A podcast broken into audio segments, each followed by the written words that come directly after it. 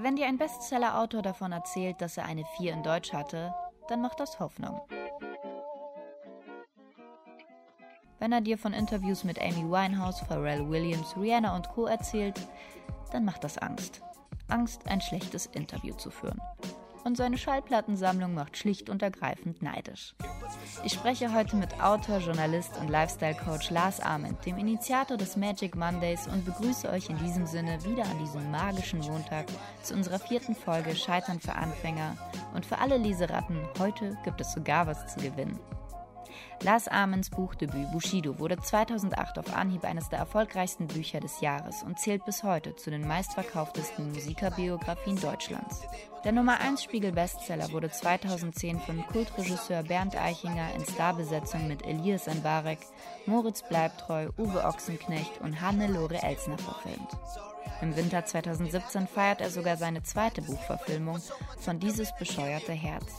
Auch hier mit Elias Mbarek in der Hauptrolle. Eine wahre Geschichte des schwerkranken Teenagers Daniel, der in Lars einen Ersatzbruder findet, der ihm die Lust am Leben zurückgibt, indem er ihm seine Herzenswünsche erfüllt. In einem tollen Fünf-Sterne-Hotel übernachten und beim Zimmerservice so viel Schnitzel mit Pommes und Cola bestellen, wie man möchte.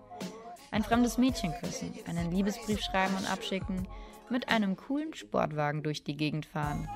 Mama endlich wieder glücklich sehen. Schriftsteller wie Paulo Coelho schreiben seine Vorworte für Bücher wie Rock Your Life, das er gemeinsam mit Scorpions Gitarrist Rudolf Schenker schrieb. Sein aktuellstes Werk nennt sich Leben bis zuletzt, was wir für ein gutes Sterben tun können, an dem er gemeinsam mit Professor Sven Gottschling, einem der renommiertesten Palliativmediziner und Schmerztherapeuten Europas, arbeitete. Und dreimal dürft ihr raten, auch dieses Buch wurde zu einem Spiegel-Bestseller. Allerdings musste ihm erst der Traumjob gekündigt, ein Das kannst du nicht entgegengebrettert und ein überraschendes Angebot gemacht werden, damit er sich heute als Schriftsteller und Life-Coach wiederfindet. Heute schreibt er in seinem zehnten Buch. Drei davon könnt ihr heute gewinnen. Schreibt uns einfach in die Kommentare, wen ihr als nächsten Gast bei Scheitern für Anfänger sehen möchtet und welches Buch ihr gerne hättet. Dass ihr den Channel abonnieren sollt, muss ich euch hoffentlich an der Stelle nicht mehr sagen. Falls ihr das Konzept von Scheitern für Anfänger gut findet und weitere Folgen sehen wollt, unterstützt uns mit einer kleinen Spende auf patreon.com slash maggieherker.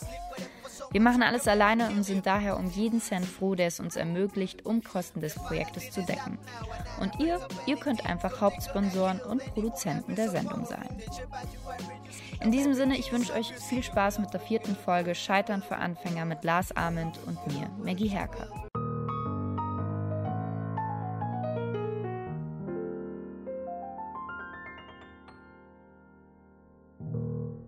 Habe mal Richard Branson getroffen vor ein paar Jahren und der hat mal gesagt, ähm, wenn du das Angebot bekommst, etwas zu tun, was du noch nicht kannst, dich, aber diese innere Stimme in dir zu dir sagt, mach es. Mhm. Ja? Dann sag zu und guck danach, wie du es hinbekommst. War das nicht auch so ein bisschen bei Bushido so, dass, dass er, er, gesagt hat, ich möchte, dass du meine Biografie schreibst und du so, ich weiß nicht, ob ich es kann, aber genau. ja. Da war es ähnlich, ja. ja. Also ich habe natürlich schon geschrieben früher immer, viel für Zeitungen und Magazine ja. und so. Mhm. Ähm, so hatten wir uns ja auch kennengelernt, mhm. über eine Reportage für die Süddeutsche Zeitung damals. Und, ähm, ja, und dann fragte er mich einfach, sag mal, hast du nicht Bock, mein Buch zu schreiben? Mhm. Und dann habe ich auch gesagt, ich hätte Bock.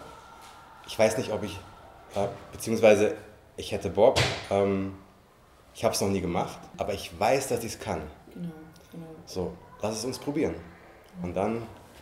Und das, das, Sympathische daran ist, also ich hoffe, ich habe richtig recherchiert, aber du hattest in Deutsch, glaube ich, eine 4, kann das sein? Ich war ganz schlecht, ja. Aber das macht so, ich glaube, das ist der beste Beweis dafür, dass man nicht dieses Gefühl bekommen muss, ich muss das jetzt können, ich muss diese Eins in Deutsch haben, damit ich später mal Autor werde. Ne? Und du hast auch sehr viele Interviews geführt und wahrscheinlich, also mit Namen, äh, umso mehr ich recherchiert habe, umso mehr hatte ich das Gefühl, gerade weil ich ja jetzt dich interviewe, oh Gott, ich muss aufhören, weil da sind ja Leute wie Pharrell Williams, ähm, Rihanna, ähm, Amy Winehouse, also Namen, die sehr, sehr groß sind. Und damit mir vielleicht so ein bisschen der Druck abfällt, was war denn dein, ähm, also dein schlimmstes Interview? Gibt es da so eins, wo du sagst, oh, das ist ganz schlecht gelaufen? Also es ist immer so eine, eine Frage, was ist schlecht? Eins, was du vielleicht gerne wiederholen würdest, wo du sagst, da hätte ich gern vielleicht noch mehr gefragt oder was naja, anderes gefragt. Naja, bei, ähm, ich hätte gerne, weil du es gerade gesagt hast, ich habe mal Amy Winehouse getroffen, mhm. als sie noch nicht so berühmt war. Ähm, da war sie, sie war schon ein Star, aber sie war noch nicht der Popstar, der Mega-Superstar, der sie war, kurz bevor sie gestorben ist. Mhm. Und ich hätte sie gerne nochmal mhm. getroffen. Einfach, weil wir damals eben schon, das war auch interessant, ähm, ich habe sie getroffen und ich habe das Gespräch nie veröffentlicht. Ähm, fürs Radio, ich habe das alles noch auf Tonband zu Hause, ähm, weil sie da schon sehr labil war und sehr ähm, zerbrechlich und wir da auch sehr viel über Liebe und Sinn des Lebens schon auch damals gesprochen haben. Ähm, aber da, damals war ich halt noch nicht so weit, wie ich vielleicht heute bin, um so gewisse Dinge zu erkennen. Deswegen, das wäre so schön gewesen, sie nochmal zu sehen, von, so aus meiner Perspektive, um vielleicht einen Impuls zu setzen. Ähm, ist jetzt ein bisschen anmaßend vielleicht zu sagen, dass es dann anders gelaufen wäre, aber das denke ich mir manchmal. Ähm, aber so ein Interview, das ich richtig verkackt habe. Ähm, na, ich habe mal Cisco interviewt von mhm. Drew Hill, mhm. damals ja so die RB-Superband der, ich will nicht sagen, ja, doch 90er Jahre, aber auch danach noch. Also Megastars. Und ähm, Interview lief auch super. Und dann, ich sitze im Zug, in Köln war das, ich sitze im Zug nach Hause und merke, dass das nicht aufgenommen hat. Also dass mein Gerät, das war noch so ein ähm, Digital ähm, Recorder und der hat einfach nicht, nicht aufgenommen. Und seitdem nehme ich alles analog auf. Konsequent, also mit Oldschool Tapes. Geil. Ja, weil das kannst du halt nicht löschen. Ja. So, und äh, da siehst du es halt, wenn es aufnimmt, weil einfach. Da dreht es sich dreht, Das Rädchen dreht sich und das ist der, der rote Aufnahmeknopf blinkt. Ja? Und du kannst nicht mit einem Knopfdruck alles löschen. Da, ich gucke direkt also. So, das habe ich so ein bisschen verkackt, aber ansonsten. Ähm, also ich erinnere mich an mein erstes Interview, tatsächlich war 17, äh, mit den Beastie Boys.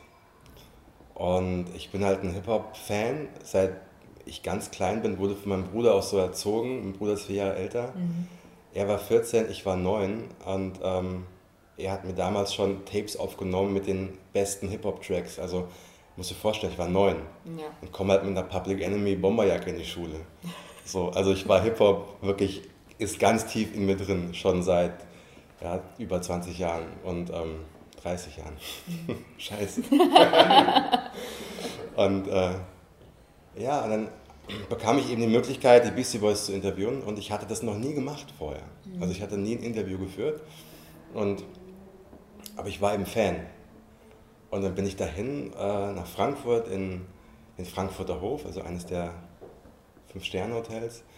Und wie das halt dann so ist, dann hast du ein Roundtable mit drei, vier anderen Journalisten und alle viel, viel älter, doppelt so alt wie ich und ganz seriös von seriösen Medien ja. ähm, und ich. Ja. ja. Und du siehst natürlich die Profis, wie sie das machen äh, und ich packe erstmal meine Schallplatten aus ähm, und zeige sie so ähm, den Jungs ähm, und in der Hoffnung, dass sie sie mir unterschreiben später als Fan. Und die anderen Journalisten, oh Gott, der peinlich, das macht man ja überhaupt nicht. Und, so. und die halt ganz seriös. Und ich halt, und ich habe am Anfang dann so gesagt, ich habe dann war voll aufgeregt, ich habe mir dann auch einen Finger geschnitten, also ganz eigenartig. Ich bin dann mit, ähm, mit Adam ins, äh, ins Bad, der hat mir dann ein Pflaster draufgeklebt und so, also total süß, weil sie natürlich gemerkt haben, ich bin Rookie, keine Ahnung. Mhm. Und, und dann war ich einfach ehrlich. Ich habe dann so gesagt, Leute, pass auf, es ist mein erstes Interview, ich habe das noch nie gemacht also vor allem. Wenn ich was falsch mache, müsst ihr mir das sagen.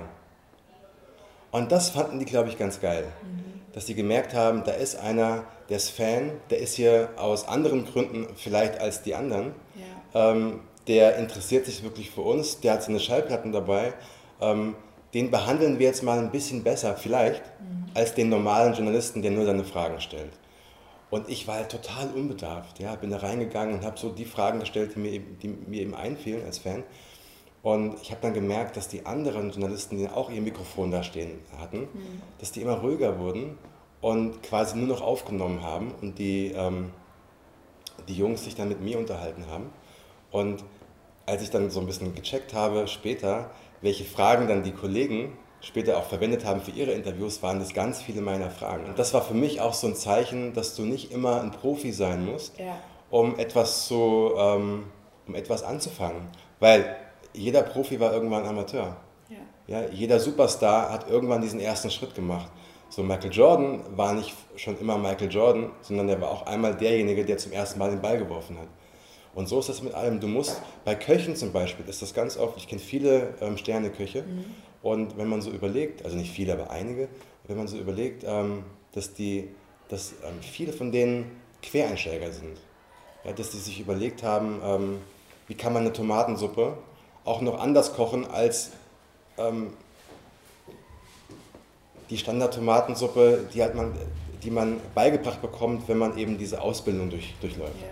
So, und so hast du ganz viele Leute, die einfach was machen, weil sie Bock drauf haben, weil sie so viel Herzblut da reinstecken, dass sie immer besser sein werden als die, die das machen des Geldes wegen.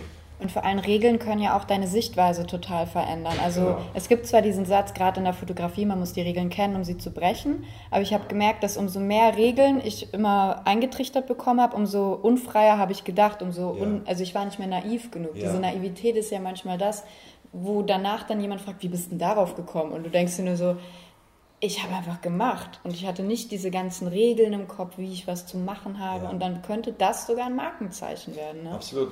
Ich meine, du musst natürlich dein Handwerk beherrschen, das ist schon klar. Ähm, du musst, als wenn du Fotograf bist, du musst verstehen, welche Blende ich einsetze, wenn der Sonnenuntergang kommt und so. Mhm. Ähm, aber du musst eben auch wissen, dass man manchmal, oder du musst eben auch wissen, dass du das nicht immer so verwenden musst. Vielleicht ist es besser, sie manchmal wegzulassen, um was Neues zu erschaffen. Eigenes Stilmittel kann genau. man dann dadurch entwickeln. Und ja. ich meine, bei meinen Büchern, ich war in der Schule immer ein, mein Vater würde sagen, ein ähm, Sorgenkind. Mhm. Ja, also ich bin immer gerade so durch. Mhm. Ich war nie richtig gut. Ich bin immer gerade so, immer so zwei Fünfen und immer so geguckt. Einmal musste ich die Schule wechseln, um nicht sitzen zu bleiben. Steht auch auf, dem, äh, auf unserem Zettel. ähm, und ähm, weil Schule war immer eine Belastung für mich. Es mhm. war nie so im Flow. Das kam immer erst später. Es mhm. ist wahnsinnig interessant, dass Dinge, die mich heute interessieren, ähm, hätten die mich damals schon interessiert, hätte ich null Probleme mit der Schule gehabt. Also ganz offensichtlich muss das nicht nur an mir gelegen haben, sondern eben auch an dem System, vielleicht auch an den Lehrern, die das mir nicht so gezeigt haben, mich mhm. nicht so motivieren konnten. Das kam eben alles erst später. Und ähm, ja, einfach ausprobieren. Hinzu kommt ja auch, dass man in der Schule, gerade in Deutschland, eher gesagt bekommt, was man nicht gut kann und darin muss man besser werden, statt einfach bestärkt zu werden in dem, was man gut kann. Ne? Also das, so ging es mir zumindest immer. Ich war auch kein guter Schüler und das zieht sich ja auch ein bisschen wie ein roter Faden bei ganz vielen Künstlern und, und so weiter. Die sagen alle, Schule war eine etwas kritische Zeit. Ne? Ja. Aber wusstest du nach der Schule direkt, was du machen möchtest? Ja, aber ich konnte das nie so in Worte fassen. Also ich wusste, etwas mit Musik. Mhm. So, jetzt sag mal deinen Eltern, die halt fragen, das Abitur steht an, ja, und jeder will wissen, was machst du dann? Und dann sagst du ja irgendwas mit Musik, aber ich kann es dir nicht genau erklären. Mhm. Ich hatte eine riesen Schallplattensammlung damals schon, zwei Plattenspieler, ich war DJ und ähm, so, sag mal deinem Vater, ja, Musik, ich will irgendwie DJ werden oder beim Radio arbeiten, über Musik sprechen das ist dann natürlich für einen Vater, der aus einer ganz anderen Generation kommt, ein ganz anderes Lebensumfeld hat. Ja? Mhm. Das ist wie, als ob du sagst, ich will zum, zum Mars fliegen. Ist so, mhm. ja, aber gibt es da einen Beruf überhaupt? Ja. Was, was mit Musik irgendwie? Ähm, so, und dann habe ich aber einen sehr, sehr coolen Vater, der gesagt hat, okay, probier einfach alles aus. Aber solange du es nicht weißt, guck doch mal, dass du noch parallel irgendwie was machst, was dich weiterbringt. Mhm. Und dann hat er mir vorgeschlagen, mach doch so eine Ausbildung, äh, so eine Ausbildung als Dolmetscher. So halbtags, ich bezahle dir auch. Es war gar nicht so billig, es waren glaube ich so 600 Euro im Monat. Mhm. Muss man auch erstmal haben, ähm, über zwei Jahre. Und ähm, ich habe das dann auch wirklich gemacht. Ich habe dann morgens, bin ich dann zur Schule gegangen nochmal, habe diese Dolmetscherausbildung gemacht. Und nachmittags bin ich nach Friedberg gefahren, so ein Vorort von Frankfurt, und habe da im Plattenladen gearbeitet. Habe da äh, Techno-Platten und Hip-Hop-Platten und so verkauft. Und das habe ich lange gemacht. Ich habe die, also bestimmt zwei Jahre, genau, die Ausbildung auch fertig gemacht. Aber ähm, ich habe, weil ich zu faul war, ich habe die auch bestanden, äh, weil ich aber zu faul war, diesen, man musste so einen komischen, ich gar nicht, wie man das nennt, so einen Schreibkurs machen. Dass du schnell tippen kannst. So, genau, so einen Tippkurs, ja, so einen ja. Zehn-Finger-Schreibkurs. Ja. Da habe ich so gedacht, ey, Alter, keinen Bock. Ja. Und deswegen habe ich mein Zeugnis nie bekommen, weil ich diesen Kurs nie gemacht habe. Aber äh, So, so viel zum Thema alles durchziehen bis zum Ende. Da ich aber wusste, ich werde niemals in meinem Leben als Dolmetscher arbeiten und ich nutze das nur, um meine Englischkenntnisse zu verbessern, ähm, so, meine Sprachkenntnisse zu, äh, zu, verbessern, mache ich das auch, um meinen Vater so ein bisschen zu beruhigen. Äh, und dann bin ich nach London. Dann habe ich gesagt, okay, ich muss hier weg. Ich weiß immer noch nicht, was ich machen möchte ja. nach den zwei Jahren. Dann habe ich freitags die Entscheidung getroffen, ich will nach London. Eigentlich wollte ich nach New York, aber New York war zu weit und zu teuer. Ich wollte eben eine, in, in, in eine Musikmetropole. Mhm. Und London war dann nicht so weit weg. Ja. Und dann Freitag die Entscheidung getroffen nach London. Äh, nee, sonntags die Entscheidung getroffen, nach London zu gehen und am Freitag war ich da. Und war dann auch anderthalb Jahre in London. Und habe da im Plattenladen gearbeitet, auch bei Tower mhm. Records, direkt am Piccadilly Circus. Wow. Und ohne Plan. Ich bin hin und habe gesagt, okay, erste Woche nutze ich dazu, um mir eine Wohnung zu suchen. Also Wohnung heißt in London, wenn du kein Geld hast, eine, Abs eine, ja, eine Absteige irgendwo in einem Ghetto. War auch eine krasse Gegend, Turnpike Lane, so mhm. mit wilden Schießereien, permanent, also richtig, richtig krass. Aber wenn du halt jung bist und ähm, Bock hast, was zu erleben, genau das Richtige. Mhm. Und also Schritt 1, in einer Woche die Wohnung zu finden, habe ich geschafft, gerade so. Ich habe dann noch dreimal gewechselt, aber auf jeden Fall habe ich es geschafft, da zu bleiben in London. Dann zweiter Schritt Bewerbung schreiben und äh, die abgeben in Plattenläden. Ich bin in jeden Plattenladen gelaufen, den ich finden konnte und habe gesagt, hier bin ich. Bin Lars aus Deutschland, ich habe Bock was zu machen, bin Musikfan, ich bleibe auch hier. Wenn ihr einen Job für mich habt, sagt Bescheid, ich mache alles.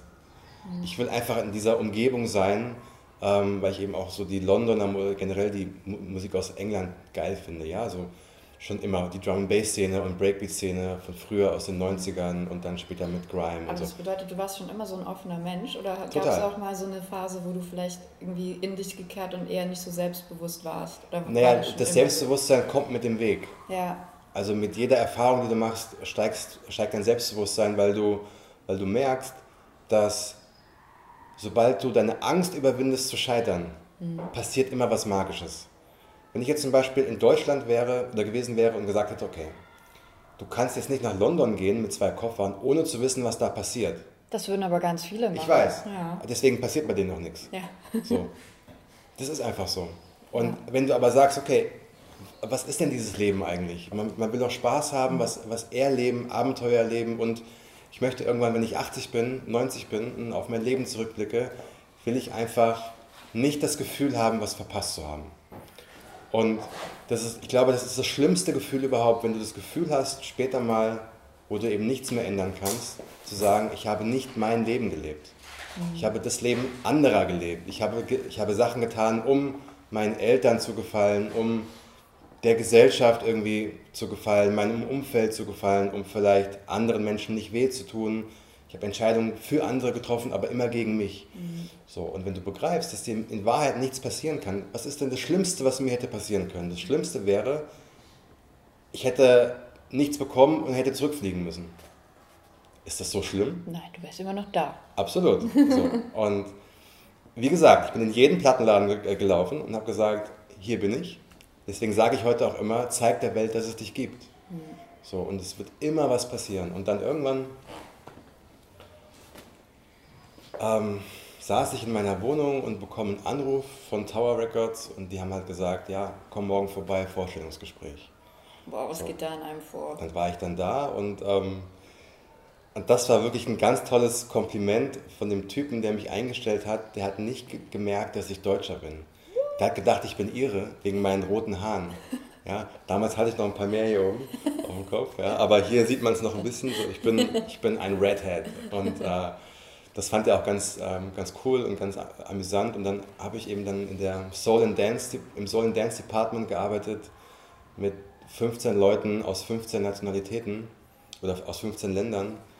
Ähm, die Sugar Babes waren regelmäßig da, haben Platten gekauft. Goldie war da, hat Platten gekauft. Ähm, alle Londoner, Londoner DJs, die mhm. ich halt damals auch bewundert habe, so Paul Oakenfold und so, mhm. die kamen halt alle da vorbei und das war halt genau das, was ich wollte, in diesem Kosmos zu sein, wo du einfach dich umgibst mit Menschen, die genauso sind wie du. Ich habe überhaupt kein Geld verdient, ich war broke as hell. Ich habe da 5 Pfund in der Stunde verdient, was ungefähr nichts ist in London. Mhm. Ich habe, glaube ich, zwei Wochen nur gearbeitet, um meine Travel Card zu bezahlen, also meine, ähm, meine mein U-Bahn-Ticket. Ja. Ähm, ich habe 1000 Mark damals, also 500 Euro für mein Loch irgendwie bezahlt an Miete, was wirklich, wo hier kein Mensch wohnen würde. Das war so ein 10 Quadratmeter, der Teppich aus den 70ern und auch nie gereinigt, ja, so. Aber es war mir einfach egal, weil das Leben war geil. Und ich habe so, so gedacht, alles, was hier passiert, ähm, ich war auf jeder Party, ich habe wirklich alles gemacht, was man eben so macht, wenn man das Gefühl hat, ähm, so ein Rock'n'Roll-Leben zu führen. Also so wirklich alles. Und Aber die Stimmen von außen, also diese, gerade diese vernünftigen Stimmen, die jetzt sagen würden, wie, du verdienst fünf äh, Pfund da. Gab es da so Momente, wo Leute von außen gesagt haben, was machst du da? Oder du dir selber diese Frage gestellt hast? Nee, überhaupt nicht. Ich hatte, ich hatte, zum Glück einfach einen super geilen Dad, ja. der eben gesagt hat, ähm, und das ist eben interessant, mein Vater ist Lehrer, mhm. also gewesen, im Ruhestand jetzt. Und, ähm, und er hat immer zu mir gesagt, guck mal, ich habe so viele Einserschüler gehabt in meinem Leben. Wenn ich aber so diese klassischen ähm, Lehrerlieblinge, ja, die einfach immer eine Eins haben, immer pünktlich sind, immer brav, genau das machen, was von ihnen erwartet wird. So, und dann gehst du auf Klassenfahrt ähm, und du sagst deinen Schülern, ihr habt jetzt fünf Stunden Zeit, in der Stadt einfach das zu machen, was ihr möchtet, macht, was ihr wollt. Und dann sitzen dann diese Einserschüler, nicht alle, aber ein paar, auf der Bank und wissen nichts mit sich, mit sich anzufangen. Mhm. Ja, weil sie auf einmal selbst entscheiden müssen. Mhm. So, und dann hat er immer zu mir gesagt, das Wichtigste im Leben lernst du nicht in der Schule, das lernst du durchs persönliche Erleben. Du lernst auch eine Sprache nicht in der Schule, du lernst es, wenn du in dem Land bist, Absolut. Fernsehen guckst, ja, da macht es wirklich mal Sinn, ja. Fernsehen zu gucken, ja. Radio zu hören, dich mit den Leuten zu unterhalten. Und wenn du tausendmal was falsch machst, das ist ganz egal, weil du wirst mit jedem Tag besser. Ja. Und so, und deswegen hatte ich auch durch ihn so, den, so das, ähm, die Unterstützung, er hat mir zwar kein Geld gegeben, mhm. aber er hat gesagt, wann immer was passiert, bin ich natürlich für dich da und hole dich dann da raus, ja. wenn, wenn irgendwas passiert. Ja. Aber ähm, mach mal dein Ding. Ja, weil ich sage das deswegen, also eigentlich soll man ja nichts bereuen, aber ich bereue schon, dass ich in gewissen Lebensphasen zu sehr vernünftig gedacht habe, mhm. zu sehr auf diese Stimmen, sage ich mal, gehört habe.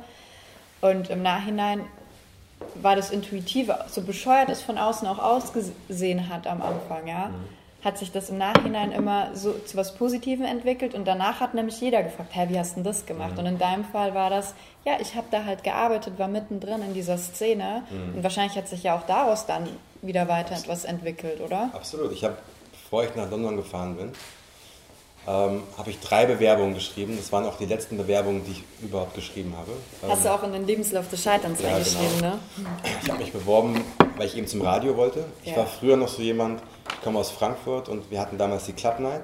Mhm. Das war jeden Samstag von 9 bis um 12, haben da DJs live aufgelegt. Ähm, und es waren immer DJs, entweder aus dem Techno-Bereich, mhm. Hausbereich, Trance-Bereich oder im Hip-Hop-Bereich. Und damals war ich ein Riesenfan von DJ Duck, ja, mhm. so ein eine Trance-Legende aus den 90ern auch. Und ähm,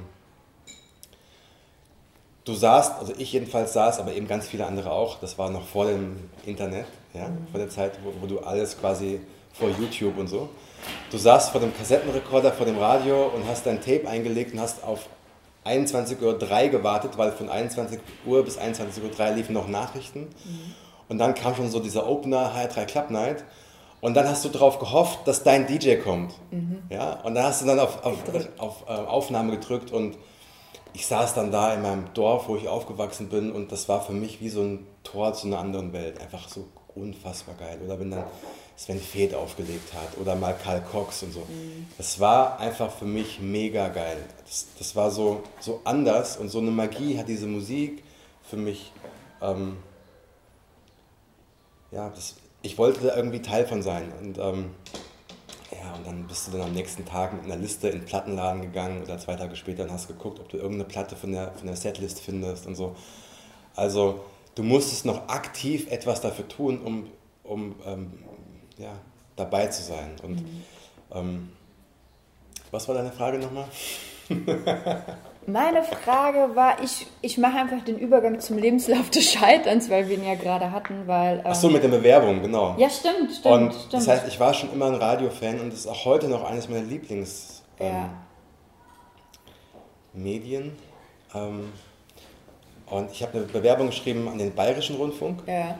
an den Hessischen Rundfunk und an den WDR. Mhm. Vom WDR kam sofort eine Absage. Ähm, der Bayerische Rundfunk hat sich überhaupt nie gemeldet und der Hessische Rundfunk erstmal auch nicht. Dann bin ich nach London und dann so ein Jahr später bekam ich, rufe ich meinen Vater an und sage, hier Sohn, ich habe einen Brief für dich vom Hessischen Rundfunk, soll ich den mal aufmachen? Und ich saß halt in meiner Bude in London, ja, mach mal auf. Ja, macht auf und dann, ja, sehr geehrter Herr Ament, herzlichen Glückwunsch, ähm, Sie bekommen das Praktikum. Und dann bin ich dann tatsächlich ein paar ähm, Wochen später zurück nach Deutschland und habe dann mein Praktikum bekommen beim Jugendradio des Hessischen Rundfunks mhm. und ähm, was vier Wochen gehen sollte und aus den vier Wochen sind dann fünf Jahre gekommen.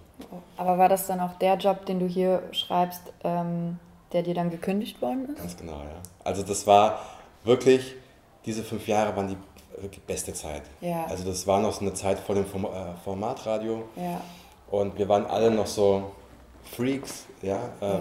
Wirklich Musiknerds, die das nur aus der Leidenschaft gemacht haben. Und es gab keinen anderen Grund. Wir waren da stundenlang, selbst wenn wir nicht eingetragen waren zum, äh, zum Redaktionsdienst, waren wir trotzdem da. Mhm. Ähm, das war so ein kleines Team und alles war noch so ein bisschen ähm, Learning by Doing, noch nicht so professionell, so Formatradio, sondern wirklich. Wir hatten Freestyle ein bisschen. Freestyle und mhm. ähm, das war halt einfach so, Jungs, die genauso getickt haben, haben sich dort getroffen und haben so ihr Ding gemacht. Und ähm, wir hatten sonntags eine Sendung, die hieß Unfrisiert, drei Stunden und ich war in so einem kleinen Team mit drin und wir konnten unsere eigene Musik auswählen. Ich habe da meine Lieblingsplatten gespielt und darüber gesprochen. Ich meine, wie geil ist das denn? Mhm. Ähm, ich konnte jeden Star treffen, den ich wollte. Wenn ich wusste, Beyoncé ist, ist da, Plattenfirma angerufen, ich würde sie gerne interviewen, alles klar, komm vorbei. Ich meine, ja, ich versuche das heute mal zu machen. Ähm, da habe ich so viele interessante Menschen kennengelernt. Beanie Man, ähm, Puff Daddy, die Beastie Boys vorher noch, vorher schon. Aber da muss ich dich mal kurz fragen und einhaken, wie hast du das eigentlich mit 17 hinbekommen? Wie kam es da denn? Das schwirrt mir jetzt die ganze Zeit ja, schon im Kopf so. Das lief über meinen Bruder, Aha. der damals schon Musikredakteur in München war. Und, ah, ähm, es liegt in der Familie. Genau. Also er war, nee, er war nicht Musikredakteur, aber er war, ähm, er war Journalist und hat sich ja. viel mit Popkultur auch beschäftigt. Und er hatte was verpeilt in seinem Kalender. Er hatte nämlich ein Interview mit Will Smith in Miami. Kann passieren. Das war zu der Zeit, als, als sein Hit Welcome to Miami yeah, ja, cool. rauskam. Oh mein Gott. Er ist nach Miami geflogen und hatte aber verpeilt, dass er irgendwie die Beastie Boys auch in Frankfurt interviewen sollte. Das war aber der gleiche Tag. Und, dann und das du. konnte er so schnell nicht mehr irgendwie umorganisieren. Und dann hat er mich gefragt, Bruder, so, jetzt musst du für mich einspringen. Und ich so, äh, äh, keine Ahnung, okay. Aber musste er das nicht für irgendeine Redaktion auch verantworten? Ja, klar. Aber ich meine, wenn ich es verkackt hätte, dann ähm, hätte er es nicht benutzen können, aber es wurde ja gut. Richtig abgefahrene Geschichte eigentlich. Ja, also durch Zufall eigentlich. Ja, Und, ähm, aber er hat mir damals eben auch schon so vertraut, dass er gesagt hat, okay, ähm, ich glaube da an meinen kleinen Bruder und äh, mhm. äh, ich übergebe ihm diese wirklich auch verantwortungsvolle Aufgabe. Ja. Und deswegen bin ich heute Bro. Danke. Geil. Aber dennoch wurde dein Traumjob gekündigt im Radio und du schreibst hier in Klammer in, im Lebenslauf des Scheiterns. Danke. Ja, weil du musst dir überlegen, das war wirklich ein Traumjob von mir. Ich konnte etwas tun, was ich ohnehin getan hätte, auch wenn ich, kein, auch wenn ich dafür nicht bezahlt worden wäre. Mhm. Ich habe ähm, die Musik ausgesucht fürs Radio, ich ja. habe ähm, die Moderatoren gebrieft, äh, wenn sie Interviews geführt haben mit, mit, mit, mit Stars. Ich war jeden Montag ähm, live zu hören, indem ich einfach die neue Musik vorgestellt habe und so. Ich war permanent quasi damit beschäftigt, Dinge zu tun, die ich geliebt habe. Und du hast noch Geld dafür bekommen. Ja. Du hast, bist auf Konzerte gegangen, du hast Stars treffen können. Ich meine, als jemand, der äh, der nach dem Abi gesagt hat, ich will was mit Musik machen und ich will zum Radio. Ja, also ich habe meinen Traum gelebt. Aber ist es dann nicht umso schlimmer, dass dir, dass dir gekündigt wurde? Naja, und dann gibt es natürlich immer so gewisse Energien. Ja. ja wenn du ähm, eine gewisse Zeit irgendwo bist, dann veränderst du dich auch so ein bisschen und ähm, mir wurde damals gekündigt, es gab Umstrukturierungen und so und ich war auch mit vielen Dingen nicht einverstanden und habe dann auch rebelliert dagegen. Also ich war schon auch so jemand, der immer seinen Mund aufgemacht hat, mhm. wenn ihm was nicht gepasst hat. Mhm. Ähm, und das ist natürlich so politisch gesehen idiotisch, ja. Also mhm. gegen deinen Chef zu rebellieren öffentlich, ja, im Redaktionsteam. Das ist so Selbstmord einfach. Ja. Und es war eigentlich klar, also aus der heutigen Sicht muss ich sagen, sie konnten gar nicht anders, als mich zu feuern. Beziehungsweise sie mussten mich gar nicht feuern, weil ich ja immer nur frei angestellt war. Sie mussten nur meinen Vertrag, oder ich hatte ja keinen, aber sie mussten äh, mich nicht weiter einteilen und schon war ich raus. Ja. Das ist ja wie gefeuert sein, wenn du vorher jeden Tag da warst, fünf Jahre. Ja, und ähm, so, aber damals habe ich es natürlich ganz anders gesehen, weil es sind ja immer die anderen schuld, wie das halt immer so ist. Und ähm, da war ich wirklich in, einer, in einem Loch, also mhm. weil ich gedacht habe, fuck, mir wird gerade der Boden unter den Füßen weggezogen ähm, und ich musste wieder ganz von vorne anfangen. Dann bin ich nach Berlin gegangen, hatte hier so Nebenjobs und ähm, habe für MTV Moderationen geschrieben und so, aber es war immer so ein bisschen nur und es hat gerade so gereicht für die Miete. Wenn du dann aber nicht aufgibst, wenn du dann aber weitermachst und nicht irgendwie zurückgehst und sagst, jetzt gehe ich auf Nummer sicher und gehe wieder den Weg des Geldes, sondern wenn du dann dabei mhm. bleibst, weil das sind so diese Phasen, wo du getestet wirst. Ja. Wie sehr willst du es wirklich? Ja. Die ersten fünf Jahre liefen ganz cool. Jetzt ist was passiert und du musst dir überlegen, was kann ich jetzt tun, um den nächsten Schritt zu machen. Oder du sagst, okay, jetzt bin ich schon 25, aber schon, ja. Mhm. Aber das denkt man tatsächlich. Du ja. denkst, du vergleichst dich dann ja auch mit anderen. Genau. Ähm, dann bekommt der das erste Kind, der bekommt schon die erste, die erste Beförderung, der geht ins Ausland ähm, und wird irgendwie, keine Ahnung, Filialleiter von Siemens oder und so. Und hat eben das sichere Geld jeden Monat. Das sichere Monat. Geld jeden Monat. Ja. Und du fragst dich dann, okay, willst du das auch? Machst was, was dir vielleicht nicht so viel Spaß macht? Oder du sagst, jetzt erst recht. Mhm. Okay, ich lasse mich doch davon jetzt nicht beeindrucken. Und dann habe ich eben weitergemacht und weitergemacht und weitergemacht, so vom, vom kleinen Job zum nächsten gehangelt. Und dann treffe ich halt diesen Popstar, der halt sagt, oder Rapstar, der halt sagt, ähm, ja, du bist ganz cool, du verstehst, was ich möchte, ähm, hast du nicht Bock, mein Buch zu schreiben? Ja. So, und dann ist halt das Bushido-Buch entstanden und aus diesem Bushido-Buch eben jetzt mittlerweile acht oder neun weitere Bücher. Ja. Und deswegen sage ich Danke, weil hätten die Jungs und Mädels damals mich nicht rausgeschmissen, wäre ich vielleicht immer noch da. Weil es ist wahnsinnig schwierig, aus der Komfortzone rauszutreten ja. und zu sagen, aus eigenen Stücken, ich gehe wieder in die Ungewissheit und lasse so all die Annehmlichkeiten hinter mir. Und dennoch wurde das Bushido-Buch erstmal von vielen Verlagen ja, von allen. abgelehnt. Ja. Es war ja so, ich war ja nicht nur sein, ähm, sein Co-Autor, sondern ich war ja ursprünglich sein ähm, ja, PR-Berater oder sein Pressesprecher. Mhm. So, ähm, und also nicht nur für ihn, aber eben auch für Erst guter Junge, für alle, für alle Acts auf dem Label. Und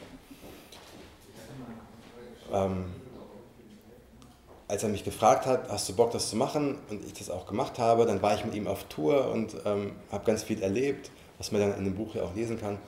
Ähm, und wir haben dann abends nach der Tour im Bus oben gesessen und haben eben die Interviews geführt.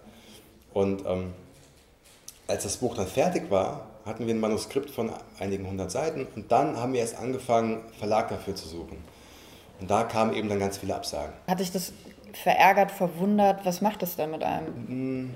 Ne, mich hat es verwundert, weil er ja damals schon auf Platz 1 der, der ja. Musikcharts war und ähm, große Deals. Mit, und auch polarisiert, ne? Ja, das ist genau. ja auch nochmal so ein Ding das war für mich auch so ein, so ein Zeichen, dass eben bei den Verlagen, heute ist das ein bisschen anders, aber damals, dass da halt Leute sitzen, die wirklich auch in ihrer eigenen Welt leben und gar nicht so checken, was so außerhalb der Literaturlandschaft so passiert. Mhm. Ja, ähm, es ist vielleicht heute ähnlich, wenn du, ich weiß nicht, wer ist heute der angesagteste Rapper in Deutschland. Also ich bin mir sicher, wenn du, ähm, nehmen wir Haftbefehl zum Beispiel, ja, mhm. wenn du mit Haftbefehl, Geh zu einem Verlag und sag, ich mache ein Buch mit Haftbefehl, dann wissen die überhaupt nicht, wovon du sprichst. Ja. So. Ähm, oder ich weiß ja nicht, wen, wen, du bist ja der Experte. Ach, gar nicht ja. mal so. Also ich feiere momentan Bowser, aber den, mhm. der hat eine tolle Lebensgeschichte. Das wäre das wär tatsächlich ein Film oder ein Buch wert, aber mhm. da würde keiner würde den wahrscheinlich jetzt kennen. So. so. Und da musst du erstmal ganz viel erklären, ganz viel ja. erklären und äh, ja, und dann kam halt so ein Verlag, der, ein kleinerer Verlag, der das aber erkannt hat und ja. gemerkt hat, das ist cool, wir machen das. So, und dann, ein halbes Jahr später kam das Buch raus. Ähm, Und danach auch ein Film. Und dann der Film und so. Ja. Und deswegen sage ich halt, du lass dich von, von Rückschlägen, das ist das Klischee, ja, von, mhm. von Rückschlägen, von Niederlagen, von Absagen nicht beeindrucken. Weil es hat nichts zu bedeuten. Mhm. Nichts. Mhm. Ja, weil jeder, also du kannst mir jeden Namen nennen, der heute für etwas Besonderes steht. Niemand von diesen Menschen hat was gemacht und war sofort erfolgreich. So, ich meine, zu den Beatles, als die Beatles ihr erstes Demo abgegeben haben, ja, mussten sie sich anhören, Gitarrenmusik ist vorbei. Sorry, wir brauchen euch nicht. Ja. ja? Ähm, selbst Steve Jobs ist mal aus seiner eigenen Firma rausgeschmissen worden wegen Erfolglosigkeit. Ja. Die, die Beispiele sind endlos. Ja. Ähm, Sylvester Stallone Absage, ja, für seinen äh, Rocky-Film. Es gab eine Frau, die hat eine Idee zu einem Drehbuch gehabt. Ähm, die wurde von allen Hollywood-Studios ähm, noch nicht mal angehört. Ja, dann hat sie es selbst gemacht, in einer kleinen Produktionsfirma, die eigentlich was ganz anderes äh, gemacht hat, nämlich so, ähm, so Videokassetten irgendwie. Und ähm, ja, der Film hieß dann Dirty Dancing. Ja, ja das war ein Low-Budget-Projekt. Low-Budget-Projekt, ja, genau. Ja. Aber diese Beispiele hast du halt überall. Vor kurzem auch erst La La Land. Äh. Da habe ich ein Interview mit dem Regisseur gesehen, weil ich vor kurzem auch in L.A. war und da waren gerade die Oscars und die haben ja abgeräumt. Und mhm. der Regisseur hat gesagt, ey, wenn ihr wüsstet, wie lange ich für diesen Film kämpfen musste. Ne? Das geht halt allen so. Man sieht es halt nicht. Was mhm. man halt sieht, ist der Typ oder die Frau, die vor der Kamera sitzt irgendwann und seinen Nummer 1 Bestseller vorstellt oder seinen Nummer 1 Blockbuster und sagt, äh, ich habe gerade einen Oscar gewonnen, wie geil. Was sie aber nicht seht, sind die zehn Jahre, die ich dafür gekämpft habe. Und es lässt sich auch leichter über diese schwierigen Zeiten reden, wenn man es dann geschafft hat. Und wenn man gerade in diesem Loch ist, mhm. finde ich, das ist so das Schwierige, wo ich immer nicht weiß, wie erklärt man das jemandem, denen es gerade nicht gut geht. Ja, dass das, irgendwann diese Phase kommt. Das ist meine Mission, genau das. ja. ja. Weil ich halt weiß, wie es sich anfühlt. Und weil jeder, den du bewunderst, weiß, wie es sich anfühlt. Wenn du jetzt aufgibst, dann bist du immer gescheitert. Ja. ja? Wenn du, es gibt, du kannst aber niemals scheitern, wenn du nicht aufgibst. Mhm. Das ist eine ganz einfache mathematische Gleichung. Und was heißt denn scheitern? Scheitern ist nichts anderes. Hier nimmt Thomas Edison, ja, der. Homeboy, der die Glühbirne erfunden hat. So, der hat eine super Ge Geschichte erzählt, weil, weil es so schön bildlich ist. Er hat gesagt, ich habe tausend Versuche gebraucht, um zu verstehen, wie es nicht funktioniert. Ich saß tausendmal in meiner kleinen Werkstatt und habe einen Weg gefunden, den ich ausschließen konnte. Genau. Du kannst es jetzt als Scheitern ähm, bezeichnen, weil er wieder einen Weg gefunden hat, wie es nicht klappt. Für ihn war das aber so, nee, noch eine Motivation mehr, ähm, es am nächsten Tag wieder zu probieren. Die ganze Wissenschaft basiert eigentlich nur auf dieses ähm, Probieren und dann äh, funktioniert es nicht. Also mhm. das ist ja, das ist ja die Ironie dabei, dass wenn wir wissenschaftlich denken, ist es komplett normal und wenn ja. wir an unser Leben denken, dann ja. machen wir da so ein Tabuthema draus und ja. haben so unheimlich Angst, darüber zu sprechen. Gerade in Social Media Zeiten ist es so das, was mich momentan beschäftigt, weil wir da immer nur das Positive nach außen tragen und äh, Aber das ändert sich auch. Mhm. Das ändert sich auch, weil die Leute merken, dass das so dieses dieses permanent gefakte Leben, ja. das geht den Menschen irgendwann auf den Geist. Ja. Und wenn du dann jemand bist, der sagt, ey Leute, pass auf, ganz ehrlich, mein Instagram-Leben hat nur bedingt was mit meinem echten Leben zu tun, ja. was aber die Kids nicht checken. Ja? So eine 14-Jährige, die zu Hause sitzt und die Kardashians dieser Welt irgendwie anhimmelt ähm, und auch so sein will und aber es probiert, aber nicht schafft. Ja? Und dann verzweifelt, weil sie das Gefühl hat, nichts wert zu sein. Ähm, da werden eh nochmal in zehn Jahren ganz krasse Probleme auf uns zukommen, aber das ist wieder ein anderes Thema. Nee, aber hast ja? du vollkommen recht. Ich so. habe mich ja selber dabei auch erwischt, mhm. dass ich mich verglichen habe mit anderen Leuten. Genau, ich habe ich hab mal mein großes Idol getroffen, Paulo Coelho. Mhm. Und Der auch das Vorwort zu einem deiner Bücher geschrieben genau. hat. Oh mein Gott. Genau. Ja. Und ähm, das war auch so zu einer Zeit, wo ich selbst auch in einem kleinen Loch war mhm. ähm, und mich so gefragt habe, wohin mit dir? Wo, gehst du nach links, gehst du nach rechts? Wie, was willst du mit deinem Leben machen? Und, ähm, und da kam mir so ein ganz schönes Bild, dann habe ich ihn getroffen in Genf und so, ein, einer meiner Ma Magic Moments im Leben. Ähm, und da hat er auch so gesagt, vergleiche deine erste Seite nicht mit meiner letzten. Mhm. Ja, also ich bin seit 30 Jahren Schriftsteller. Ähm, der Alchemist ist vor 35 Jahren erschienen oder vor 30 Jahren. Ähm, du fängst gerade erst an. Mhm. Vergleiche nicht meine Erfolge mit deinen Erfolgen, weil dann wirst du immer verlieren. Auch ich war irgendwann mal auf, ja, auch ich saß irgendwann mal vor einem leeren Blatt Papier. Was übrigens immer so ist, wenn du ein Buch anfängst, du fängst immer mit einer leeren Seite an. Und das ist wie bei, bei allem, ja. Vergleiche dich nicht mit Kim Kardashian. Mhm. Auch sie war irgendwann mal nicht die, die sie heute ist. Mhm. Auch, ich meine, auch Messi, auch Ronaldo, auch mhm. all diese Superstars, die waren nicht immer diese Superstars. Messi ist übrigens auch abgelehnt worden ja, früher. Seine Größe stand ihm so. sehr im Weg. Genau, sie haben gesagt, du bist zu klein, das schaffst du nie. Ja. So. Zu allen. Äh, du hast auch beim, beim Lebenslauf des Scheiterns, habe ich äh, immer die Frage, äh, der schlimmste Rat, den ich je bekommen habe. Und da hat dir scheinbar jemand gesagt, versuche es erst gar nicht. Mhm. Naja, das ist halt quasi ähm, die innere Stimme. Mhm. Die Ach, ja, das, was du selber, der Die ja immer zu dir spricht. Ja. ja, das ist so diese innere Stimme, aus, basierend von deinen negativen Glaubenssätzen, die dir immer einredet, das kannst du nicht, mhm. du bist mhm. nicht gut genug, die anderen sind besser, probier es erst gar nicht, mhm. hat keinen Sinn. Ja, oder ähm, was, du willst es schaffen? Guck dich doch mal an, wo du herkommst. Also niemals, never ever. Also probier es erst gar nicht. Wenn du es nicht ja. probierst, wirst du es niemals erfahren, ja. ob du es nicht doch hättest schaffen können. Und das sage ich halt immer so, wenn aufgeben ist keine Option. Es ist keine Option. Das ist dein Motto, ne? Ja, ja, und wenn du nicht fragst, heißt die Antwort immer, nein. nein. Das hast du ein bisschen auch durch Daniel gelernt. Äh, Daniel, oh Gott. Ganz wichtig. Ähm, der hat dir das eigentlich auf so eine ganz naive, mhm. einfache Art beigebracht, ne? Ja, das ist so, wenn du, ähm, das klassische Beispiel, ja, du, bist, du gehst durch die Stadt und siehst ein, ein tolles Mädchen oder einen tollen Jungen, ist ja egal. Mhm.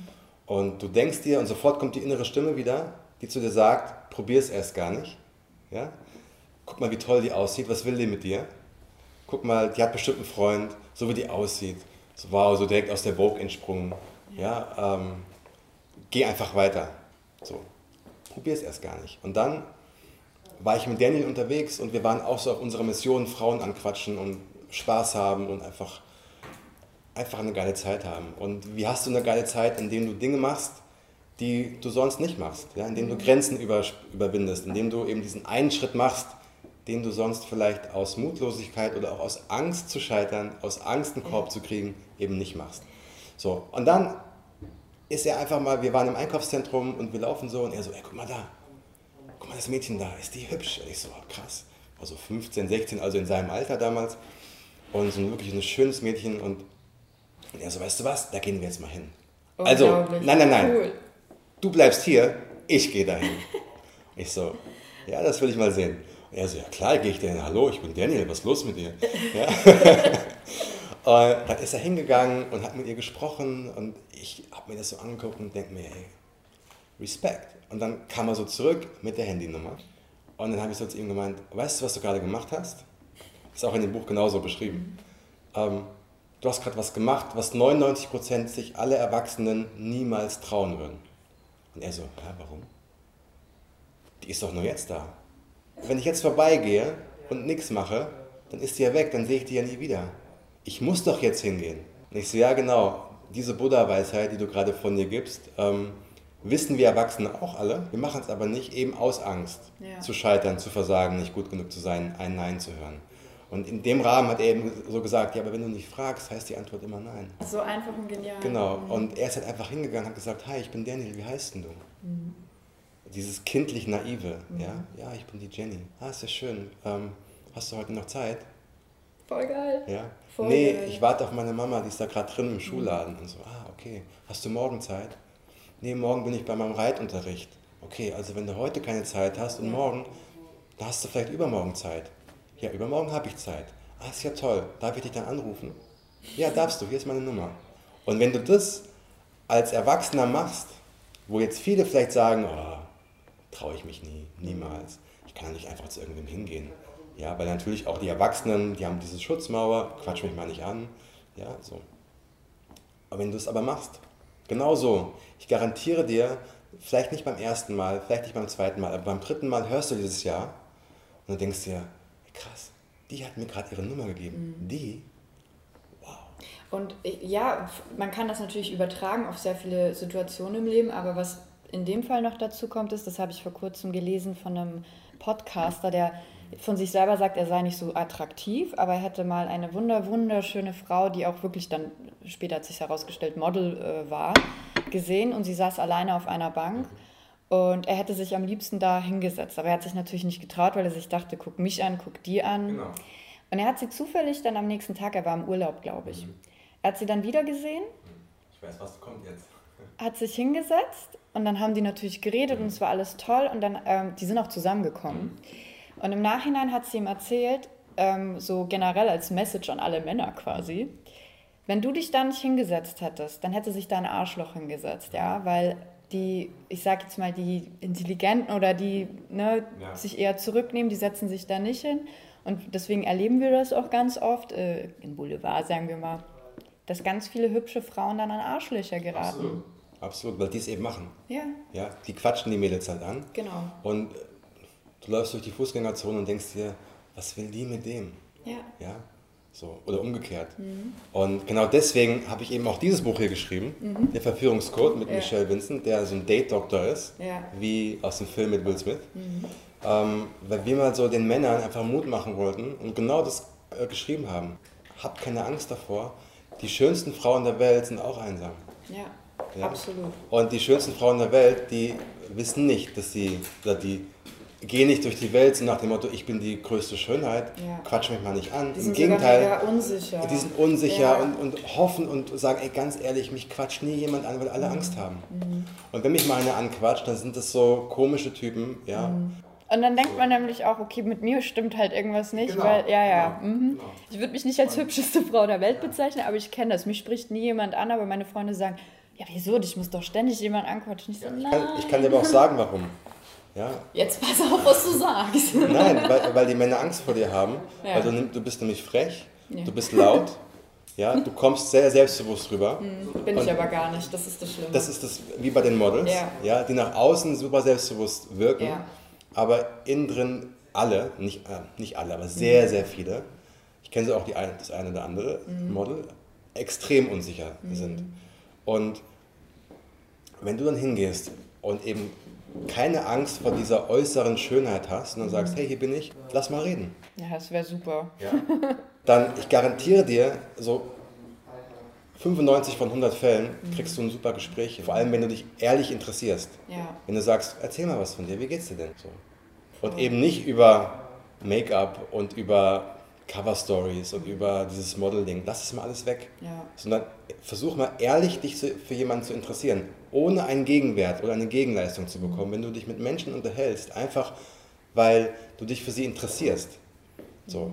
Und nicht um ein Ja zu hören, nicht um eine Telefonnummer zu bekommen, sondern wirklich, weil du dich interessierst. Ja. Weil du diesen Moment nutzt, um einem anderen Menschen die Möglichkeit zu geben, dich kennenzulernen und umgekehrt. Es wird immer was Schönes passieren. Mhm. So. Und klar, wenn du halt ein Typ bist, der am Freitagabend mit seinen drei Buddies in eine Bar geht und auf der Stirn steht schon geschrieben, bin auf der Suche, dann wird nichts gehen. Nein. So, ja, weil du wirst dann auch gemieden werden, das ist die Energie, die du ausstrahlst. Wenn du aber ausgehst mit diesem Mindset, ich will heute Spaß haben und ich möchte auf Menschen treffen, die mit mir Spaß haben. Und ich möchte nicht primär jemanden abschleppen. Dann wird ironischerweise genau das passieren. Deswegen, ähm, viele, die ja einen Partner haben, wundern sich immer, warum auf einmal alle Genau, weil sie eben nicht auf der Suche sind ja. und weil sie, auf, weil sie relaxed sind, entspannt sind ja. und weil sie eben keine Mädels dumm anquatschen, sondern weil sie signalisieren, mit mir kann man Spaß haben und das zieht automatisch mhm. die interessanten Leute an. Und genau das ist es. Hab wirklich, hab Spaß. Es gibt der, der, der Dalai Lama ist mal gefragt worden, was ist der Sinn des Lebens? Mhm. Ja, die große Frage. Und dann hat er gesagt, das kann man so nicht sagen, aber was ich für mich festgestellt habe, ist, der Sinn des Lebens muss sein, Spaß dabei zu haben. Mhm. Egal, was du tust. Und wenn das so dein, dein Lebensmotto ist, egal was ich tue, es muss mir dabei gut gehen, mhm. dann wirst du automatisch aufhören, Dinge zu tun, bei denen es dir nicht gut geht. Ja. Du wirst Menschen ausschließen aus deinem Leben, die dir kein gutes Gefühl geben. Du wirst ja. dich von Menschen trennen, die dich nicht unterstützen. Du wirst dich von Menschen trennen, die dich nicht nach oben heben, sondern nach unten bringen. So, du wirst auf einmal dein Umfeld ändern. Du wirst vielleicht sogar deinen Job kündigen, weil du einfach keinen Bock mehr hast, jeden Abend mit Bauchschmerzen einzuschlafen. Mhm. So, weil du musst das mal denken, wenn ich nichts ändere, wird sich niemals was ändern. Wenn ich jetzt aus irgendeinem Grund unglücklich bin, wird genau so mein Leben aussehen. Also muss ich was ändern, sofort, radikal. Aber das bedeutet auch ein Bewusstsein dafür zu schaffen, was macht mir denn Spaß? Was macht mhm. mich denn glücklich? Was macht mich unglücklich? Mhm. Damit setzen sich ja schon viele Leute gar nicht mehr auseinander. Ja. Die sind in ihrem Maschinenmodus drin ne? und merken aber schon intuitiv. Ich glaube, Intuition ist etwas, was die Menschen irgendwie verlieren. So ein Bauchgefühl zu entwickeln. Ja, ein Bauchgefühl auf sein, ja, es klingt immer so ein bisschen ähm, pathetisch, aber auf sein Herz zu hören. Ja. Tatsächlich Herz ist immer der Gegenpart vom Verstand. Ja, Verstand und Herz, wie die beiden Engelchen, böse und, ja. und gut. Aber hast du nicht irgendwann mal auch mal auf deinen Kopf statt auf dein Herz gehört und dir gedacht, scheiße?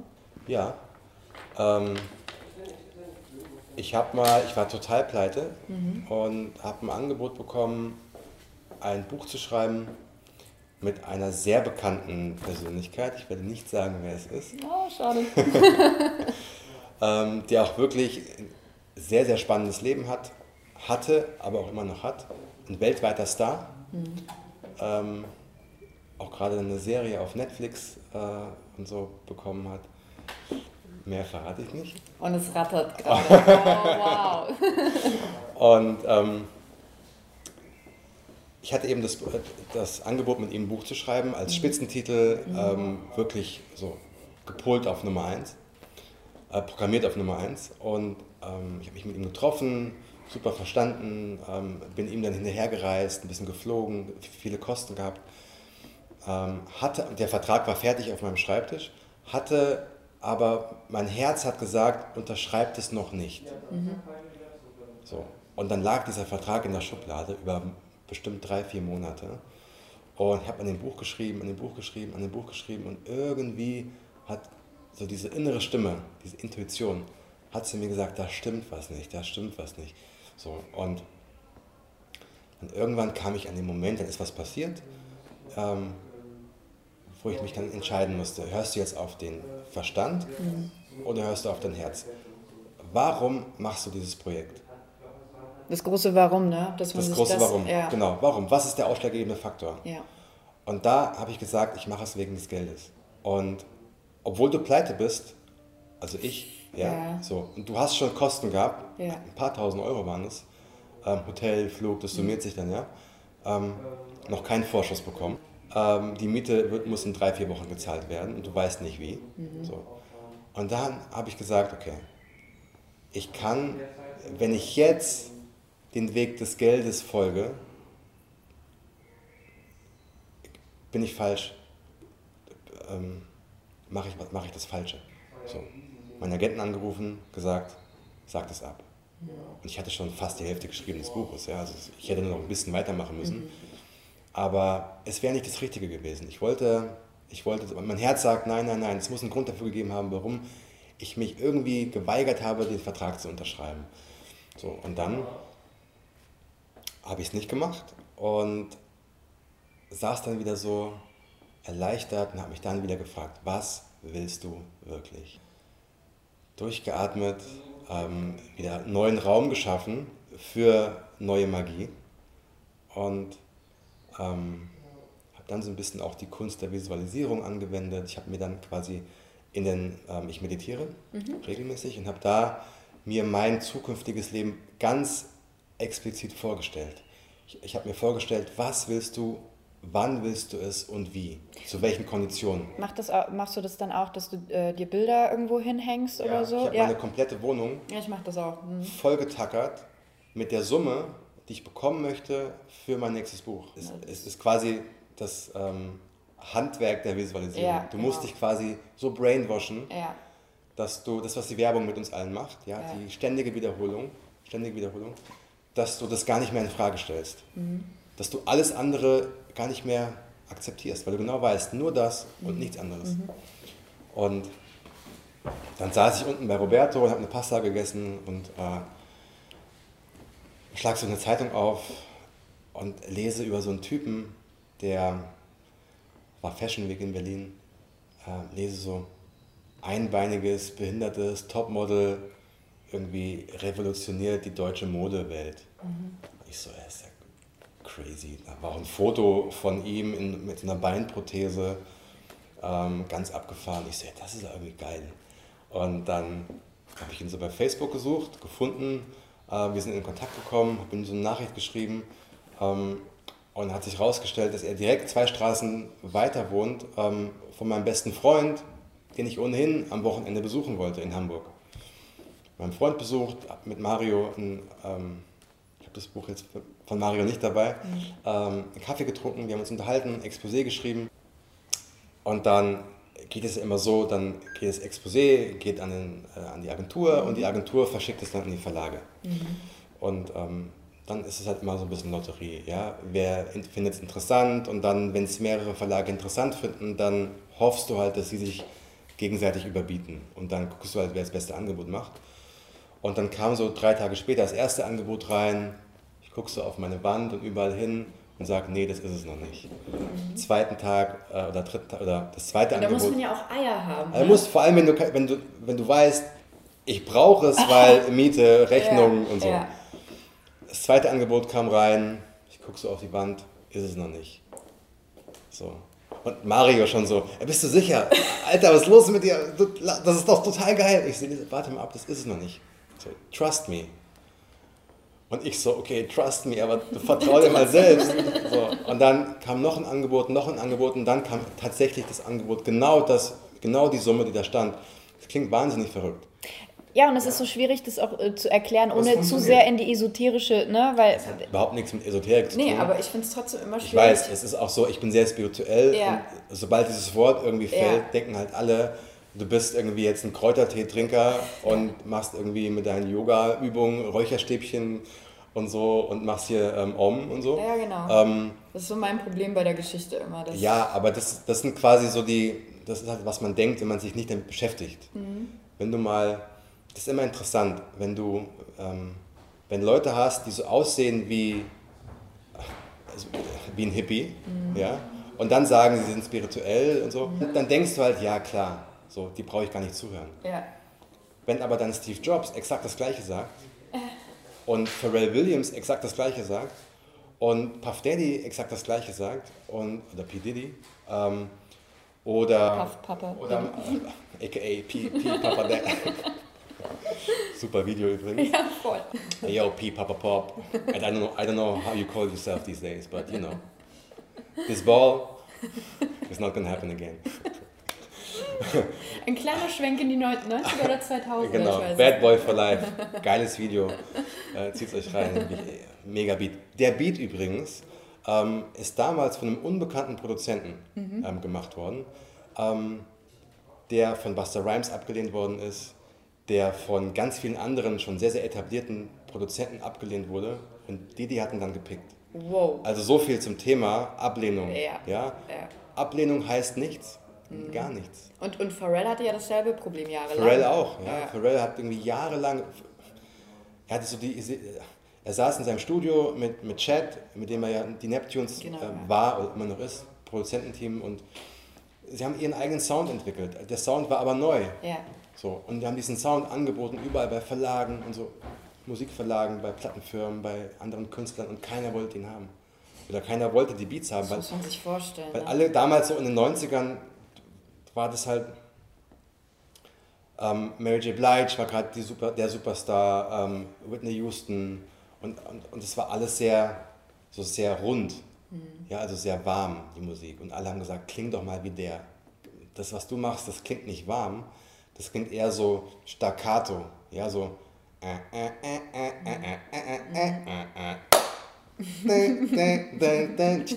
So. Ist jetzt zwar kein Pharrell-Beat gewesen, sondern ähm, der Beat von Bad Boy for Life, aber ähm, sein Sound war einfach anders. Ja. Alles, was anders ist, ist erstmal befremdlich. Ja. ja. Und da kam mir auch vor die Situation, wo er sich entscheiden musste, will ich so klingen wie alle oder will ich so klingen wie ich? Mhm. Und dann hat er gesagt, ich will so klingen wie ich und mach weiter. Mhm. Weitergemacht, weitergemacht, weitergemacht. Und dann 1997 war halt so ein, ein Rapper, der war auf der Suche nach einem neuen Beat und ähm, hat diesen Beat gehört von Pharrell und hat ihn gepickt. So, daraus ist dann Super Thug entstanden. Eines der Hymnen auch heute noch. Und das haben dann andere gehört und gedacht, ey, was ist das denn für ein Beat? Den will ich, sowas will ich haben. Ja. Und was vorher negativ war für Pharrell, war dann wieder positiv, weil er hunderte von Beats fertig hatte. Ja. Und er konnte quasi nur noch liefern. Mhm. So ist es auch zu begründen, dass er quasi jahrelang eigentlich permanent Hits hatte. Es weil er mal, gesammelt hat. ja, weil er, weil er die Dinge hatte, fertig hatte und nur noch abliefern, nur noch sagen konnte, ey Leute, okay, du willst einen Beat, such dir einen aus. Und es gab mal so eine Zeit, da war er, glaube ich, ich glaube, irgendwo in den 2000ern muss das gewesen sein, gab es eine Studie der BBC, dass Pharrell Williams mal 30% aller Songs produziert hat, die im Jahr im Radio in, in England ähm, gelaufen sind. 30% aller Songs kamen alle von ihm. So. Unfassbar. Und das heißt, das, was irgendwann mal schlecht war, muss nicht für immer schlecht bleiben. Mhm. Ja, hat alles einen Sinn. Mhm. So, Ablehnung kann auch manchmal dazu führen, dass du dich noch mehr anstrengst, dass du dir noch mehr überlegst, wie sehr du es willst. Mhm. So, das heißt, was heute schlecht ist, kann morgen schon dein größtes Glück sein.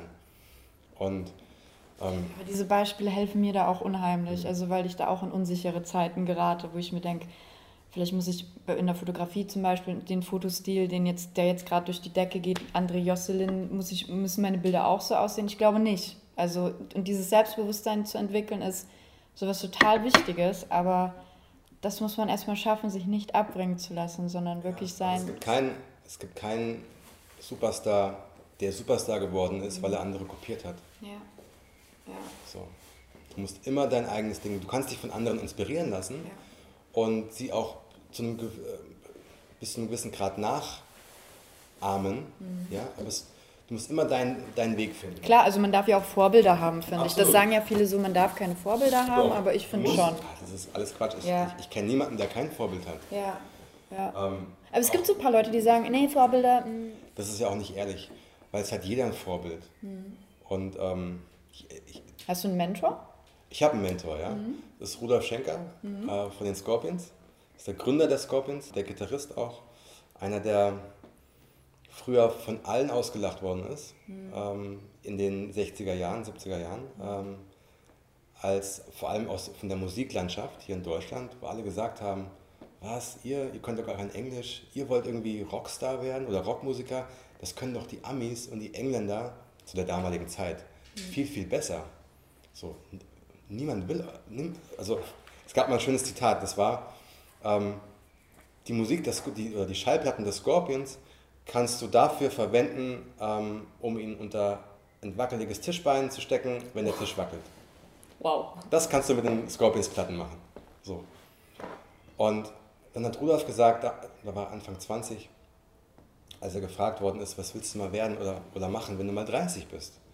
Und da hat er gesagt, wenn ich mal 30 bin und immer noch Musik machen kann und davon meine Familie irgendwie ernähren kann, bin ich der glücklichste Mensch der Welt. Mhm. So. Ja, heute 150 Millionen Platten verkauft, irgendwie weltweit Superstars. Ja. Es gibt, ohne Scheiß, es gibt keine deutsche Band, die so bekannt ist. Vergiss mal Rammstein, vergiss mal alle anderen. Rammstein mhm. sind auch überall bekannt, aber nicht in dem, in dem Maße. Das ist krass. Das ist richtig krass. Jeder, ich war in Rio, in einer Favela, wo wirklich nur Gangster waren und ähm, so in einer ganz krassen Parallelwelt. Ähm, auf einmal steckt halt irgendjemand ein, ein Geldstück in so einen Jukebox-Automaten rein und da läuft halt Still Loving You von Scorpions. So. Die kennt wirklich jeder. Und das ist halt krass, wenn du halt und früher wollte die niemand hören. Und man muss auch dazu sagen, er hat sich nicht in der sichersten Lebensphase äh, befunden, als er nee. äh, beschlossen hat, Musiker zu werden. Genau, seine Frau oder Freundin damals ist schwanger geworden. Er war 19. Mhm. Äh, so, und jetzt überleg mal, du bist 19 und deine Freundin wird schwanger. schwanger. Das ist so der deine, letzte Moment. Deine eigentlich. Mutter äh, macht natürlich alles dafür, dass du ähm, einen sicheren Job machst, damit ja. du deine Familie irgendwie ernähren kannst. Und du sagst, nee, ich vertraue mir so krass, dass ich weiß, dass das klappt irgendwie. Weil ich mir nicht vorstellen kann, 60 weitere Jahre als in, ähm, Starkstromelektriker zu arbeiten. Nichts gegen Stark Starkstromelektriker, aber wenn dein Traum ein anderer ist, mhm. musst du das machen. Mhm. Und so, ja, heute immer noch auf der Bühne, begeistert immer noch Millionen Menschen auf der ganzen Welt. Und deswegen ist das so mein großes Vorbild, weil ähm, ich von ihm gelernt habe, was es halt heißt, niemals aufzugeben. Niemals. Niemals. Und niemals heißt niemals. So, du kannst immer was machen. Und wenn du tausend Rückschläge bekommst, mach weiter. Mach einfach weiter.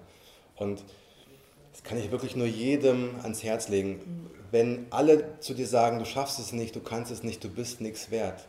So. Es ist nur eine Meinung.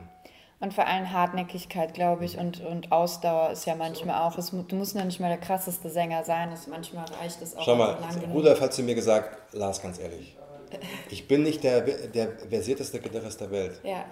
Bin ich einfach nicht. Ja. Aber ich habe das Beste aus meinem Talent gemacht. Ja. So. Heute fragst du mal jemanden, aus seiner Perspektive, heute fragst du jemanden wie James Hetfield, der Frontmann von Metallica, auch Gitarrist, er ist vor kurzem gefragt worden, ähm, nenn mal drei Gitarristen, die dich beeinflusst haben, die deine Vorbilder sind. So. Dann hat er, die ersten beiden weiß ich nicht mehr, mhm. aber dann irgendwann sagt er, und auf jeden Fall Rudolf Schenker. So. Ja, Eddie Van Halen, ja, Rudolf Schenker. Ja. Äh, frag mal Slash. So, die werden die alle das Gleiche sagen. Mhm. So, und, aber aus Rudolfs Perspektive, Slash von Guns N' Roses, so, aus deiner Perspektive, ja, ich war halt nicht der Beste, aber ich habe das Beste aus meinem Talent gemacht. Und das hast du halt überall. Bei Rappern ist es halt so, die sagen es halt nicht, ja, weil ich bin ohnehin der Allergeilste als Rapper. Aber es sind ganz unsichere Personen. Aber ja. ich habe mal Eminem getroffen. Ja. Und so, wenn die Kamera aus ist, ja. ganz introvertiert, ganz zurückhaltend, ganz höflich, ganz bescheiden, ähm, exakt das Gegenteil von dem, was er nach außen hin darstellt. Mhm. Und das hast du bei ganz vielen äh, Popstars, ähm, die nach außen so eine, Ramp eine Rampensau demonstrieren oder ähm, dieses Image haben von, ja, here I am, mhm. rocky like a hurricane, ja. Mhm. um bei den Scorpions zu bleiben. Aber wenn dann die Kamera aus ist und sie wirklich sie selbst sind, kochen sie auch nur mit Wasser und müssen auch was bestellen, wenn sie essen wollen. Mhm. Also ganz normale Menschen und wenn man einfach die Angst davor hat, mal wirklich zu sagen, ey Leute, ganz ehrlich, natürlich habe ich Vorbilder. Mhm. Bei Rudolf war es halt Elvis. Ähm, ich habe immer zum Schluss der Sendung habe ich immer zwei Glückskekse, mhm. die wir öffnen. Einer davon ist mir heute in der Früh leider ein bisschen kaputt gegangen, aber es das ist macht ja nichts, weil du weißt ja, ähm, manchmal muss man auch ein Loch irgendwo reinbringen, damit die Sonne rein, reinscheinen kann. Absolut, siehst du. Mhm. Du darfst dir aussuchen, entweder du nimmst den kaputten oder den ganzen. Ich nehme sehr gerne den kaputten. Ja, schön. Ja. Soll ich mal vorlesen, was draufsteht? Oh ja. Oh, der ist ja selbst geschrieben. Mhm. Vergiss nicht, dass sie dir. Moment, ich muss erst mal lesen. Wer hat denn das geschrieben? Das sind das ich? Nein, sag das nicht. Pass auf. Vergiss nicht, dass sie dir für genau die Dinge, für die sie dich als junger Mensch feuern, im Alter Auszeichnungen verleihen. Von Robert Rodriguez. Genau, ein äh, toller Regisseur. Und ähm, ich habe auch mal ein Beispiel von dir gehört. Walt Disney wurde ja beispielsweise ja. auch mal gefeuert, weil ja. er zu wenig Fantasie hat. Genau. Ne? Genau. Und ich finde das fast so ein bisschen so das, was wir auch heute so ein bisschen besprochen haben, ja, zusammen. Ist, das findest du, wie gesagt, bei allem. Mhm. Ja? So, wer das jetzt hört, du wirst mit Sicherheit ähm, ein Vorbild haben. Mhm. Genau dieses Vorbild hat genau die gleichen Ängste gehabt wie du. Absolut. Und hat nie richtig und hat, böse... Und hat Absagen bekommen, genau ja, wie du. Ja. Und musste sich anhören, er kann das nicht, genau wie du. Ja, so. Das heißt, Absagen bedeuten am Ende gar nichts. Das ist eine Meinung einer Person. Du findest auch nicht alles toll. Mhm. Ja? Genauso wenig wie andere Menschen dich toll finden müssen. Mhm.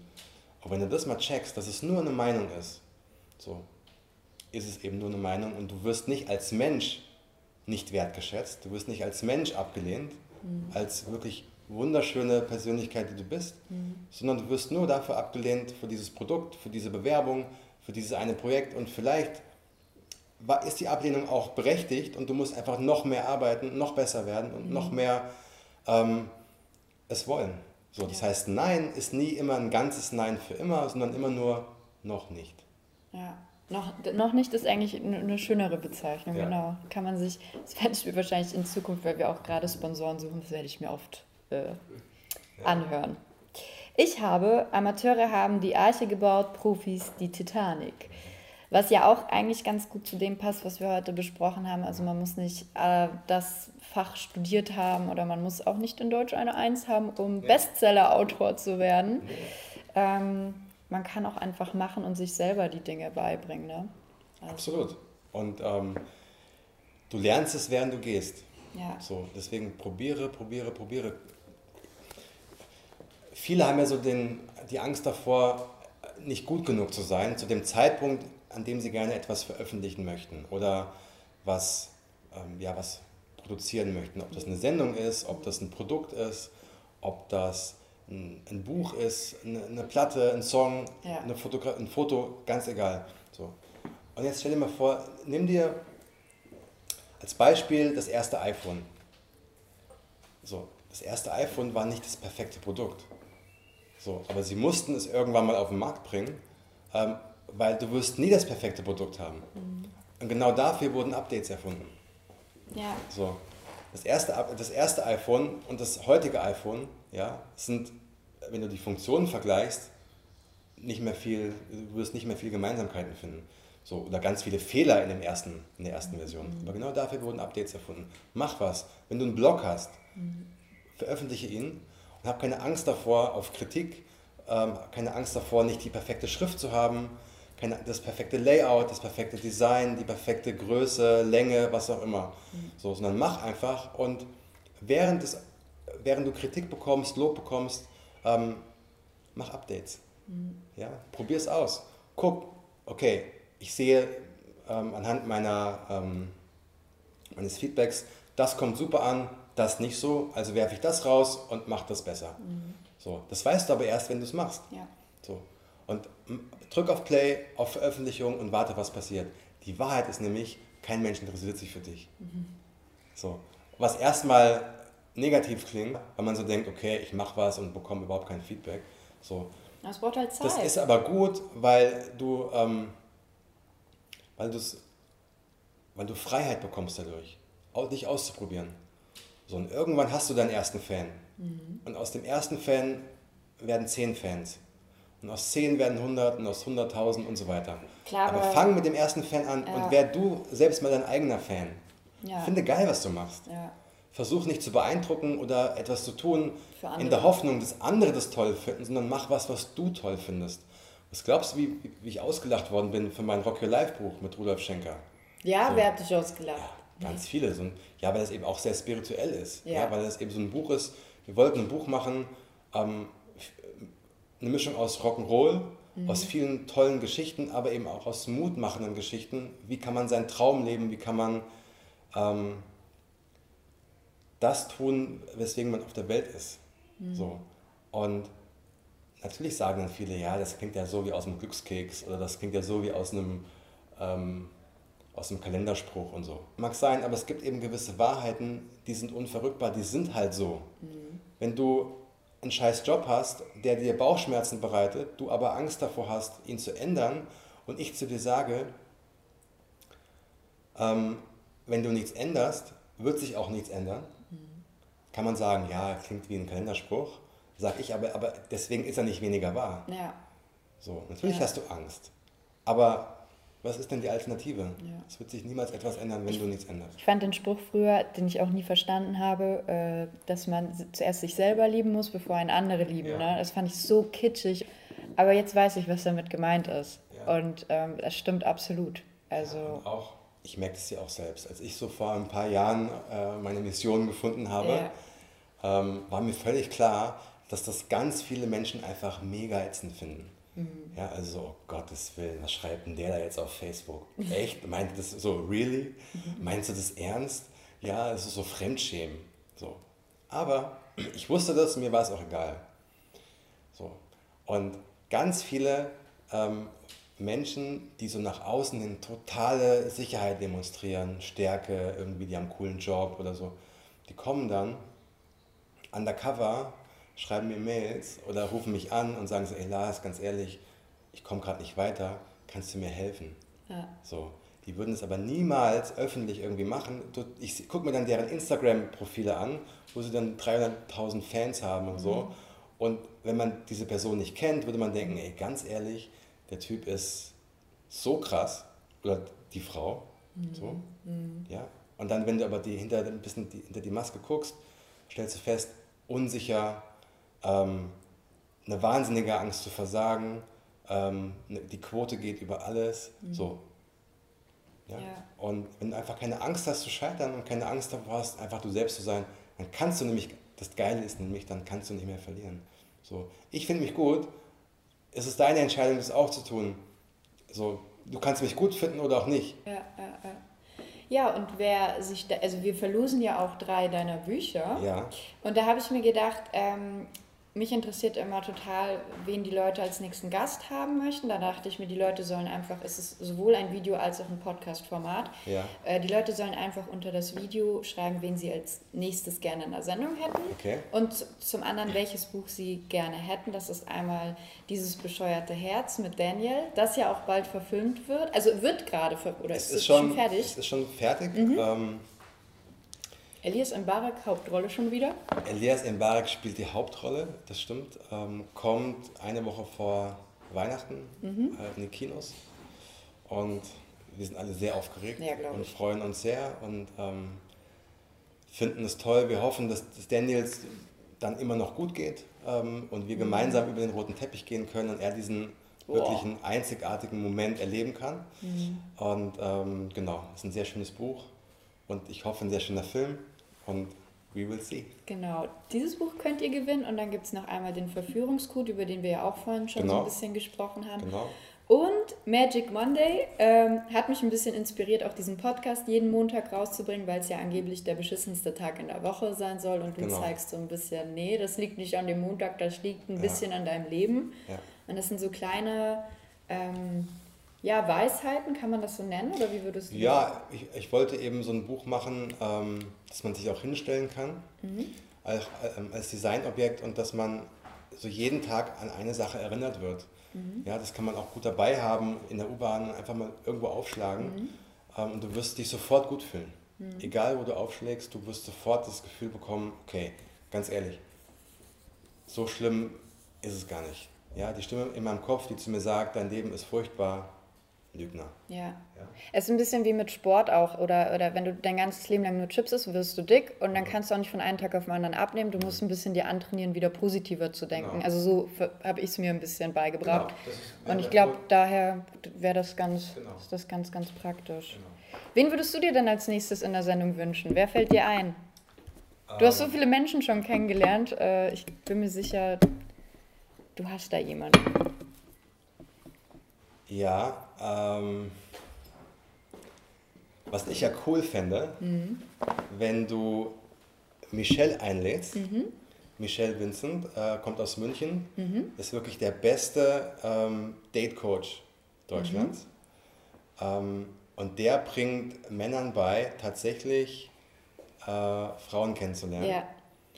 Und ich würde mir wünschen, wenn du dich mit ihm unterhältst darüber und ein bisschen das, was wir auch schon vorhin angeteased haben, äh, und mit ihm eine Session machst für Frauen vielleicht, aber auch für Jungs, ähm, mhm.